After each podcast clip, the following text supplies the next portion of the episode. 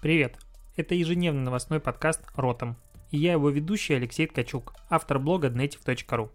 Каждый день я собираю главные новости из мира Digital и выбираю из них ключевое, чтобы это обсудить.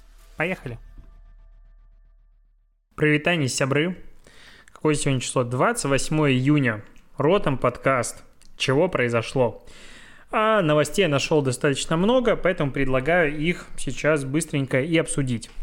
А, начнем с первой новости, которую я так сильно люблю. В Японии создали очередную социальную сеть, где нет негативных комментариев. А, бла-бла-бла, 20 год, усталость от социальных сетей во всем мире растет, но мы нашли революционный путь. Очередная социальная сеть, в которой типа есть только позитивные комментарии, и их все пишет искусственный интеллект. Короче, нейросетка, сеть нейросетей, ты регистрируешься, что-то публикуешь, и тебе все хвалят и говорят, какой ты молодец, какая ты занька, все такое. А сеть будет работать сколько? Два, две недели, по-моему, по-моему, да. Ну, короче, какое-то ограниченное количество времени будет работать социальная сеть. Не могу найти быстро а, это время. И потом, типа, закончится. Вот такой вот эксперимент для того, чтобы людям стало легче. Зачем сюда вкладывают деньги? В чем смысл такого кейса? Каждый раз не понимаю. Видимо, на Канны будут подаваться. Более интересная вещь – это как даже не знаю сказать, мимас, который был на этой неделе. Я про него каждый раз забывал договорить, хотя он у меня был всегда в плане. В общем, э, я уже начинал про это говорить, вспомнил в одном из подкастов про новый какой-то продукт, который занял на Product Hunt первое место. Глазик, ну точнее три эмоджи, название состоит из трех эмодзи. А, глазик, рот и еще один глазик. Ну как бы такое вот странное лицо. А, тогда я говорил о том, что это новая какая-то, возможно, социальная сеть, э, закрытая, туда получают первый доступ, появляются какие-то скриншоты. И в принципе это даже выглядело логичным, что глаз это какая-то визуальная информация, рот это какие-то голосовые сообщения, все это на карте, какая-то геосоциальная сеть. По факту оказалось, что это все был достаточно большой пранк, назовем его так, что этот э, мимас появился сначала в ТикТоке, потом его заметили чуваки из Кремниевой долины и просто начали добавлять себе в Твиттере в юзернеймы, после чего они решили сделать отдельный сайт и сделали э, проект на Product Hunt. Якобы это что-то закрытое, чтобы получить туда доступ, надо добавить себе вот эти три эмоджи в Твиттере, а, в юзернейме. Народ начал массово это делать, начал массово писать. А, Все это привело какое-то безумное количество внимания, а, потому что этот портал, ну, ну, этот проект стал первым на Product Hunt за день, это большого стоит. И все это начало выходить в какую-то невероятные масштабы, даже, если я не ошибаюсь, кто там добавил себе? Кайни Уэст, по-моему, добавил в Твиттере это тоже себе в а, аккаунт. Короче, все хотели попасть в эту закрытую тусу, и все думают, что это можно попасть. Кто-то даже донатил какие-то деньги суммарно. Короче, эта э, шутка собрала 200 тысяч долларов, которые будут перечислены по факту на какую-то фонд по борьбе с расовой э, несправедливостью. Э, вот. Э, сделал этот ресурс пресс-релиз выпустил, в котором объяснил, что это просто шутка, которая была изначально началась как э, над одержимостью Кремниевой долине к эксклюзивным предложениям и продуктам только по приглашению. Как бы свои акции авторы хотели показать, насколько индустрия сегодня может игнорировать реальные потребности, с которыми сталкиваются уязвимые слои населения. Я вот не совсем понял, каким образом люди, которые занимаются, допустим, поиском э, проектов для пассивных инвестиций, условно говоря, инвесторы и так далее, как они должны каждый день думать о расовой несправедливости, если их работа заключается в том, чтобы искать новые проекты. И как бы это привело к флешмобу. Короче, я не сильно люблю, когда ты делаешь какую-то активность, а потом говоришь, а, вот ты принял в ней участие, этим показал, какой ты плохой человек. Ну и какая-то подобная лажа. Мне это не близко, но в целом, как шутка, классно, и вот такой большой инфоповод они, конечно, создали, это не отнять. А, странная ситуация, которая произошла на неделе в Фейсбуке в Сан-Диего, точнее в Старбаксе в Сан-Диего. Короче, пришла белая женщина-посетительница, ну уже как бы плохо, да, белая женщина, а, пришла в Starbucks и заказала кофе, а ей его не продали, а, потому что девчонка была без маски. И типа бариста отказался делать кофе. Она с ним ругалась, в итоге э, сфотографировала и выложила в Facebook с фразой «Познакомьтесь с сотрудником Старбакса, который отказался обслужить меня, потому что я не ношу маску. В следующий раз я подожду полицейских и принесу медицинское исключение» такая вот какое-то у нее сообщение. Короче, она опубликовала пост, это было еще 22 июня. На данный момент, когда я записываю подкаст, у поста 133 тысячи комментариев, 49 тысяч репостов, количество лайков мне, к сожалению, почему-то не видно.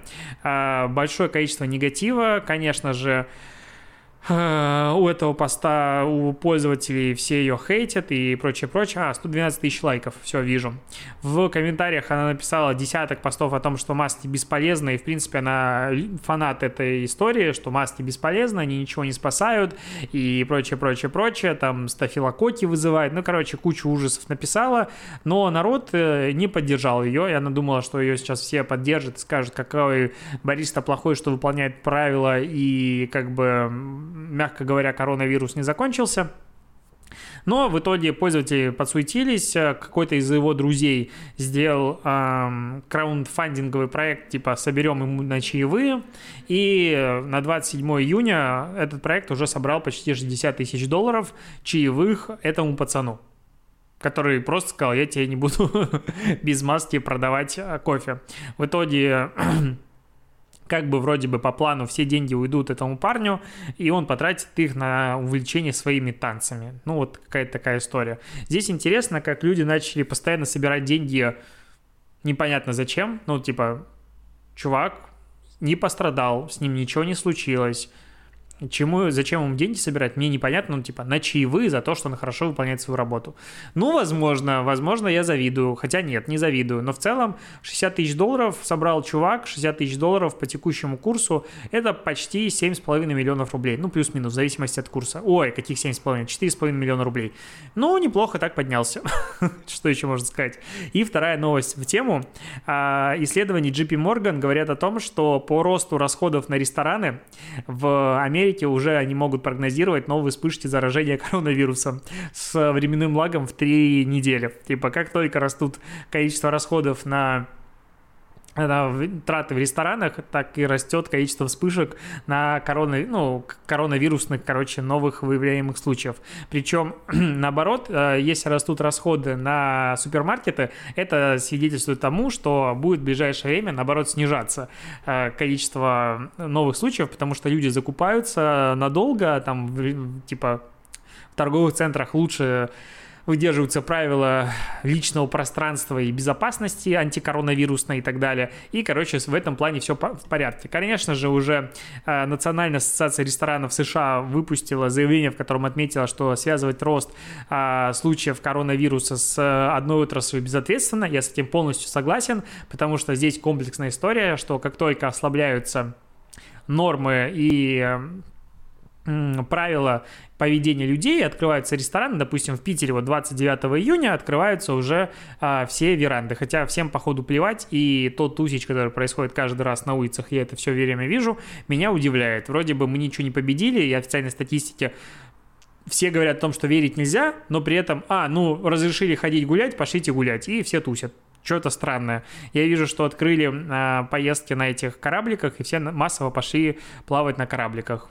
Ну, давайте уже определимся, либо это небезопасно, и мы не будем этого делать, либо это безопасно, тогда странно, зачем закрывали. Короче, странная фигня. А, к другим исследованиям. Было исследование, опросили 500 работников, а, короче, их отношения о видеоконференциях в Zoom и так далее, и подавляющее большинство а, ответило 92 и 5% опрошенных сказали, что э, виртуальные фоны в зуме – это плохо. Ну, либо негативное отношение, либо какое-то не самое позитивное и так далее. Короче, одобрили только 7,5% виртуальные фоны. Все остальные сказали, что это хреновый вариант для э, рабочих созвонов. И мне на самом деле было не так много созвонов в зуме, ну, именно как групповых, и чтобы там были виртуальные фоны. Мне каждый раз не нравится. То есть, ну, сделай себе нормальный фон, вот как у меня, и будет тебе счастье. А, мужчины предпочитают созваниваться на фоне книжных полок, больше, чем девушке. И большинство опрошенных нравится повседневный стиль одежды на видеовстречах. Вот такое вот было исследование. А еще есть исследование, а, сколько нужно отдыхать, чтобы жить дольше. У меня сегодня много исследований. Короче, Хельсинский университет длилось, длилось исследование более 40 лет, а, и оно показало, что среди людей, которые отдыхают не менее трех недель в год, смертность ниже, чем среди тех, кто берет более короткий отпуск. В эксперименте принимали участие 1222 мужчины, которые родились в период с 19 по 34 года, и а, исследование началось в 1974 году. Вот такое длинное исследование. Я подумал, что вот просто сегодня я отработал, ну, чтобы ты понимал, сейчас 23.12 на часах, когда я записываю подкаст, я проснулся в 10 типа 30, позавтракал, все остальное время просидел перед компом, делал презентации, записывал уроки, делал консультации и так далее. И что-то я подумал, что это было воскресенье, как бы вроде бы это выходной, а как-то я забыл о том, что выходные вообще есть, и я работаю круглосуточно, и, наверное, надо что-то притормозить.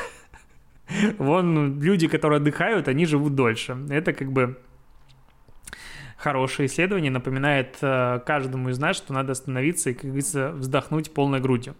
А есть еще ученые составили топ-10 жизненных обстоятельств, которые повышают риск смерти.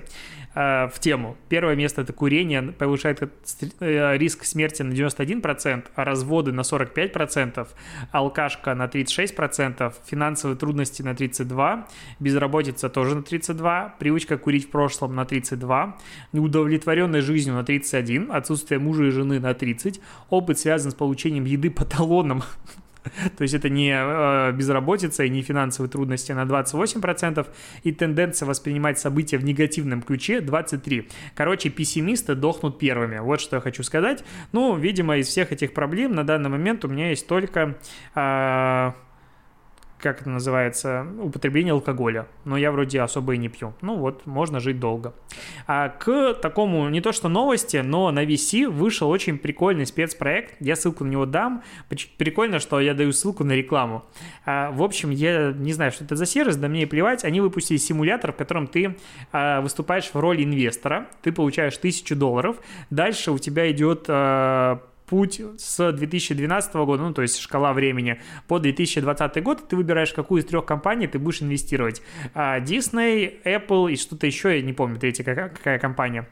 И, в общем, ты, ну, идет временная шкала, ты смотришь за тем, как меняется стоимость акций, а, происходят разные события, ну, это исторические, которые были реальные события. И, соответственно, то, как изменяется э, курс акций, это все тоже полностью как было в реальной жизни. И ты можешь выбирать момент э, покупать акции, продавать. И, короче, я не инвестор, потому что я купил акции Disney, потом мне казалось, что все, они вот упали, и я продал их на дико растущем рынке и расстроился и, короче, забил. Но игрушка прикольная, и вот такие спецпроекты, они, ну, затягивают. Это реально геймификация. Я ссылку дам, ну, просто прикольно потыкать. А из э, таких же классных э, спецпроектов, мне вообще нравится, какие спецпроекты делает комитет, это издательство, которым владеет VC, а, был э, как-то эмулятор социальной сети. Ну, то есть симулятор социальной сети. Ты выбирал э, социальную сеть и развивал ее постепенно, какие-то новые фишки, акции добавлял, прочее, прочее. Короче, такая забавная штука была. Э, к новостям Гугла, который пытается помешать вам повторно использовать пароли. Короче, э, Google запустил инструмент проверки мониторинга паролей. К сожалению, мне он почему-то недоступен, потому что у меня стоят кодовые фразы, двухфакторная авторизация. Он мне сказал, у тебя и так все хорошо. Но э, интересная статистика есть в этой статье. 52% э, людей используют один и тот же пароль хотя бы для нескольких учетных записей, а 13% людей используют этот пароль для всех своих учетных записей. А, я подумал, сколько паролей я использую одинаковых или нет. У меня есть весьма странный набор а, букв и цифр, которые имеют дофига комбинаций, то есть у меня регулярно используется там один и тот же пароль на всех записях, потом где-то он а, почему-то надо его заменить или что-то еще, я делаю новую комбинацию, и у меня таких видов уже штук 10, я в них дико путаюсь, но пытаюсь обновлять, и все равно у меня плюс-минус на всех учетках одинаковые пароли. Это, конечно, плохо, это ужасно, но практически везде стоит двухфакторная авторизация, поэтому я надеюсь, что меня это убережет. Но по факту мне вот что-то начинает казаться, что, конечно, пароль это уже архаизм, и анар... архаизм, да, правильно слово употребил, и я бы хотел, чтобы я просто меня узнавали по лицу. Ну, то есть есть, допустим, а, почта, ткачук собака native.ru, окей, я ввожу, и дальше он сканирует мое лицо, и типа, да, окей, ты можешь зайти. Вообще идеально. Я хочу везде, либо по пальцу, либо по лицу, чтобы меня авторизировалось. С тем учетом, что камера сейчас уже, по идее, бы не мешала, вот я понимаю, что купил новый MacBook 2020 года, это прошлая, это последняя модель, и в нем камера все равно, конечно, лучше, чем в моем Huawei, но работает как жопа. Ну, извините меня, можно было поставить какую-нибудь 5-мегапиксельную камеру, какая-нибудь более-менее адекватная, чтобы она просто нормально снимала. В чем проблема? И вот я хочу, чтобы меня сканировали по лицу, это будет реально удобно. Я вообще забуду о том, что есть пароли, я думаю, вздохнут так очень многие. К еще немножечко скандальным новостям, ну как скандальным, короче, эта новость уже немножко устарела, мне ее скинули как раз-таки в комменты на YouTube, большое спасибо за то, что делитесь какими-то интересными новостями. Shutterstock тут изменил в начале месяца э, систему выплат денег, и сейчас, э, если ты продал до 100 фотографий, то ты получаешь 15% от э, суммы, и в среднем это обходится в 10 центов за фотографию. И многие авторы ну, фотографий потеряли до 50-60% контента. В чем суть проблемы? В том, что Shutterstock изменил тарификацию, и сейчас очень большие ну, агентства и клиенты, которые покупают большие пакеты, допустим, 7,5 тысяч фотографий за раз, а, они могут выкупать фотографии очень дешево. И вот это вот очень дешево Shutterstock перекладывает на а, плечи фотографов. То есть а, фотограф зарабатывает столько, ну, в процентном соотношении, сколько за это платит клиент. То есть не Shutterstock каким-то образом там а, зарабатывают меньше на больших пакетах. Нет, это фотографы зарабатывают меньше на больших пакетах. Вот такая странная логика. И, короче, фотографы этим, мягко говоря, недовольны, потому что их особо этому не предупредили и уведомили по факту они начали писать разные статьи, и вот издание Inside insideimaging.com.au какую-то выпустили большую э, статью на эту тему, и ее забанил Facebook. Ну, то есть фотографы начали делиться, и Facebook сказал, что эта статья нарушает э, наши э, правила относительно спама, и просто ее забанил. Ну, и все приводят а, аргументы в пользу того, что Facebook является одним из самых крупных клиентов Shutterstock, потому что для клиентов, которые запускают рекламу, ну, в принципе, те база изображений, которые есть в рекламном кабинете, они как раз Shutterstock, и ты за это ничего не платишь. И вот таким образом Facebook поддерживает Shutterstock, а мы в очередной раз вспоминаем про э, свободу слова и вот все прелести жизни, радости, о которых мы регулярно говорим, а Фейсбуку на это плевать. И, наверное, последняя новость, которую обсудим сегодня, это криповая история. Короче, в Америке подростки начали играть в дочки матери через Инстаграм. Они создают профили всем членам семьи, включая детей, и воруют фотографии у обычных пользователей. Ну и, короче, пытаются там типа, я вот сегодня пошла в гости и прочая какая-то лажа. Но это реально странная тема, и я просто начинаю понимать, сколько у некоторых пользователей аккаунтов в Инстаграм ну, потому что количество разных приколов, которые пользователи в Америке делают относительно инсты, безумное количество. И там пользов... ну, самих профилей, конечно, уже больше, чем несколько миллиардов, это 100%. А просто большая часть из них брошенная. Так вот, и э, дети, подростки начали использовать чужие фотографии. Это выглядит странно. Инстаграм с этим ничего особо поделать не может потому что якобы э, они не особо противоречат принципам работы социальной сети, э, уже начали делать какие-то петиции на Change.org и так далее, но тинейджеры продолжают играть чужими детьми, как пишет вот пост в Telegram, который я читал. Что я хочу здесь сказать? Что наконец-то появился смысл оправдания всем тем мамочкам, которые закрывали личики своих деток с помощью эмоджиков, с помощью смайликов, с помощью сердечек и с помощью прочей лажи. Потому что такие фотографии не могут использовать тинейджеры из Америки для своих игр подростковых. Вот такая а, ключевая мысль. На этом все. Спасибо, что дослушали. Сейчас будет ТикТок дня. Надеюсь, я его найду. И услышимся, увидимся с тобой завтра. До побочения.